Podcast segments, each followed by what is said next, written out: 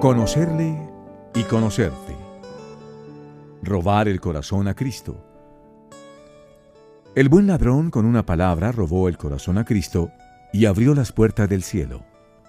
Así es la oración. Una palabra que roba el corazón a Jesús y nos permite vivir desde ese momento junto a Él. Fuera de las murallas de Jerusalén, poco después del mediodía, tres hombres habían sido crucificados sobre el monte Calvario. Era el primer Viernes Santo de la historia. Dos de ellos eran ladrones. El tercero, al contrario, era el único hombre absolutamente inocente. Se trataba del Hijo de Dios.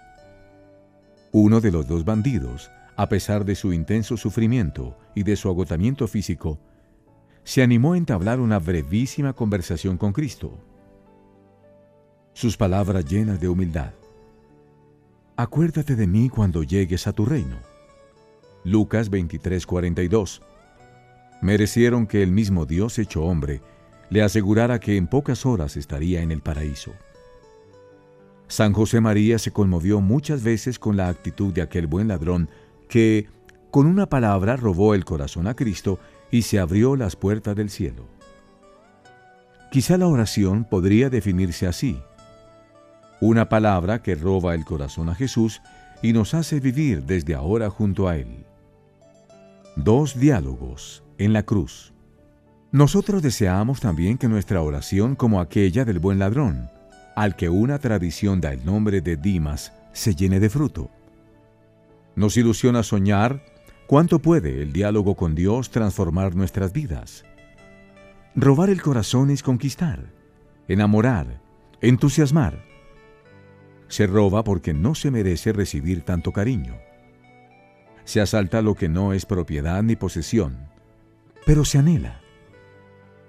La oración se asienta sobre algo tan sencillo, aunque no es poco, como aprender a acoger semejante don en nuestros corazones, dejándonos acompañar por Jesús, que nunca impone sus regalos ni su gracia ni su amor. Junto a Dimas, también en un madero sobre el Calvario, estaba su compañero de tormento. Contrasta el reproche que este segundo dirige a Jesús. ¿No eres tú el Mesías? Sálvate a ti mismo y a nosotros. Lucas 23:39. Son palabras que caen como un jarro de agua fría. ¿Qué diferencia hay entre esos dos diálogos? Ambos hablaron con Jesús, pero solo Dimas acogió lo que el maestro tenía preparado para regalarle llevó a cabo su último y mejor golpe, aquella petición de quedarse al menos en la memoria de Cristo. Su compañero, por el contrario, no abrió su corazón con humildad a quien quería librarle de su pasado y ofrecerle un tesoro inigualable. Exigió su derecho a ser escuchado y salvado. Se encaró con la aparente ingenuidad de Jesús y le reprochó su también aparente pasividad. Quizás siempre había robado así, considerando que recuperaba lo que le pertenecía. Dimas, por su parte, sabía que no merecía nada, y esa actitud logró abrir la caja fuerte del amor de Dios. Supo reconocer a Dios tal como realmente es, un padre entregado a cada uno de sus hijos. Frente a estos dos posibles diálogos que encontramos en el Evangelio, podemos comprender que el Señor cuenta con nuestra libertad para hacernos felices y también que no siempre resulta fácil dejarse querer. La oración puede ser un medio estupendo para descubrir qué es lo que se siente, lo que piensa y lo que quiere Jesús. La vida divina en nosotros es un don. La oración en ese sentido es un canal por el que se desborda el torrente de amor que Dios nos quiere ofrecer. Una invitación inesperada a ganarnos de otra forma la verdadera vida para abrir las puertas del cielo. San José María nos recordaba que Dios ha querido correr el riesgo de nuestra libertad. Una buena manera de agradecérselo podría ser abrirnos nosotros también a la suya. Incluso, habría que decir que en este segundo caso, no corremos riesgo alguno. Tan solo podría darse cierta apariencia de peligro, ya que llevamos todas las de ganar. La garantía de su promesa son unos clavos que arden de amor por nosotros. Observando las cosas desde este punto de vista, comprendemos lo absurdo que puede llegar a ser resistirnos a la voluntad de Dios, aunque pronto comprobemos que nos ocurre con frecuencia. Lo que sucede es que ahora vemos como en un espejo confusamente, entonces veremos cara a cara. Mi conocer es ahora limitado, entonces conoceré cómo he sido conocido por Dios. Primera de Corintios 13, 12. Nos lo dice San Pablo, para conocernos no hay mejor camino que mirarnos desde Cristo, contemplar nuestra vida a través de sus ojos. Dimas así lo comprende, y no le da miedo la brecha enorme que se abre entre la bondad de Jesús y sus errores personales. Reconoce al Rey del mundo en el rostro humillado y desfigurado de Cristo, en unos ojos que le miran con ternura, le devuelven la dignidad y de una extraña manera le recuerdan que es amado por encima de todas las cosas. Es verdad que puede parecer demasiado fácil el final feliz de la historia del buen ladrón. Sin embargo, nunca conoceremos el drama de la conversión que experimentó su corazón en aquellos momentos, ni la preparación que seguramente la hizo posible. Abrirse a tanto cariño tiene un parecido enorme con descubrir que la oración es un don, un cauce privilegiado para acoger el afecto de un corazón que no sabe de medidas ni de cálculos. Se nos regala una vida diferente, más llena, más plena, mucho más feliz y con sentido. Así lo afirma el Papa Francisco. Rezando le abrimos la jugada a Él. Le damos lugar para que Él pueda actuar y pueda entrar y pueda vencer. Es Dios quien nos transformará, es Dios mismo quien nos acompañará. Es Él quien lo hará todo. Solamente necesita que le abramos la jugada. Es en ese movimiento cuando entra en juego nuestra libertad, ganada precisamente en esa cruz de Cristo. La oración nos ayuda a comprender que cuando Él pide algo, en realidad está ofreciendo un don. No somos nosotros quienes le hacemos un favor es Dios quien ilumina nuestra vida, llenándola de sentido. Eso es precisamente lo que le roba el corazón. La puerta abierta de nuestra vida que se deja hacer, que se deja querer, transformar, que ansía corresponder, aunque no sepa muy bien cómo hacerlo. Gustad y ved qué bueno es el Señor. Salmo 34, 9. Estas pocas palabras resumen el camino que nos lleva a ser almas de oración. Porque si no conocemos qué recibimos, no despertamos al amor. ¿Cuándo fue la última vez que le dijimos al Señor lo bueno que es? ¿Con qué frecuencia nos detenemos a considerarlo y gustarlo? Por esta razón, el asombro es parte esencial de nuestra vida de oración. La admiración ante un prodigio que no cabe en nuestros parámetros eso nos lleva a repetir con frecuencia, qué grande eres, y qué hermoso, y qué bueno. Y yo, qué tonto soy, que pretendía entenderte. Qué poca cosa serías si me cupieras en la cabeza. Me cabes en el corazón, que no es poco. Alabar a Dios nos sitúa en la verdad de nuestra relación con Cristo aligera el peso de nuestras preocupaciones y nos abre panoramas que no habíamos previsto anteriormente. Son las consecuencias de haber corrido el riesgo de entregarnos a la libertad de Dios. Infinitas maneras de orar. Cuando San José María estaba en México durante uno de los encuentros que tuvo, quiso relatar una anécdota. Contó que un hijo suyo, filósofo de profesión, había recibido inesperadamente el encargo de ocuparse de las empresas de su familia. Cuando me habló de negocios me quedé mirándole, me eché a reír y le dije, ¿negocios? El dinero que tú ganes me lo pones aquí, en el hueco de mi mano, que me sobra sitio. Pasaron los años y volvió a encontrarse con él y le dijo, aquí está mi mano. ¿No te dije que lo que ganaras me lo pusieras aquí?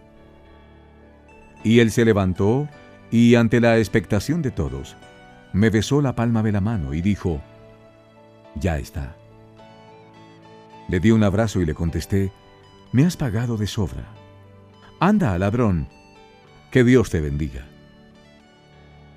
En la oración bien podemos poner un beso en la mano de Dios, entregarle nuestro cariño como único tesoro, ya que no tenemos otra cosa.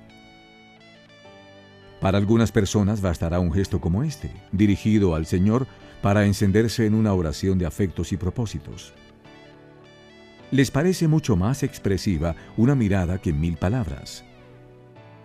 Querrían tocar todo lo que se refiere a Dios.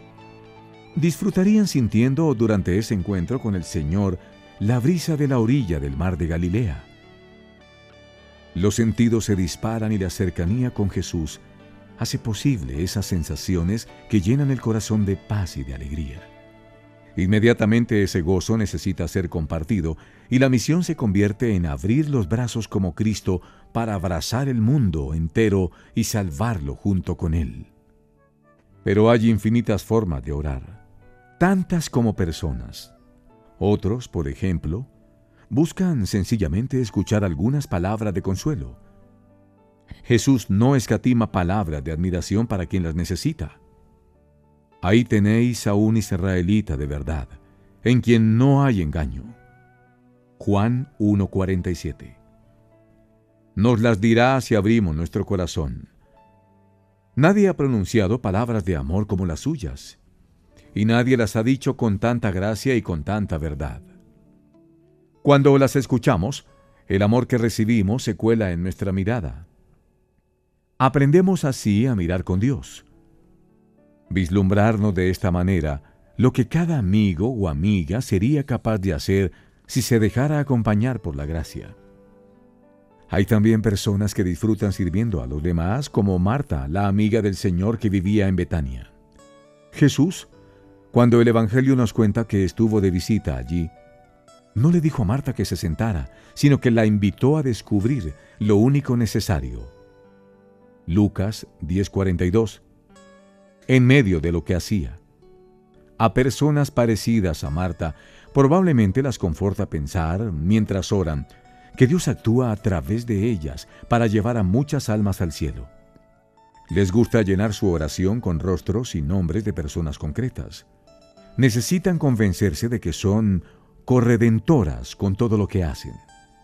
De hecho, si María pudo escoger la mejor parte, es justamente porque Marta servía. A esta última le bastaba saber que quienes la rodeaban eran felices. Otras personas, por su parte, están más inclinadas hacia los pequeños detalles, hacia los regalos, aunque sean de muy poco valor. Es la manifestación de un corazón que no deja de pensar en los demás y siempre encuentra en la vida algo que se refiere a sus seres queridos. Puede ser que a ellas les sirva aprender a descubrir todos los dones que Dios ha sembrado en su vida. La oración, precisamente porque se alimenta del don de Dios que se derrama en nuestra vida, debería ser siempre memoriosa.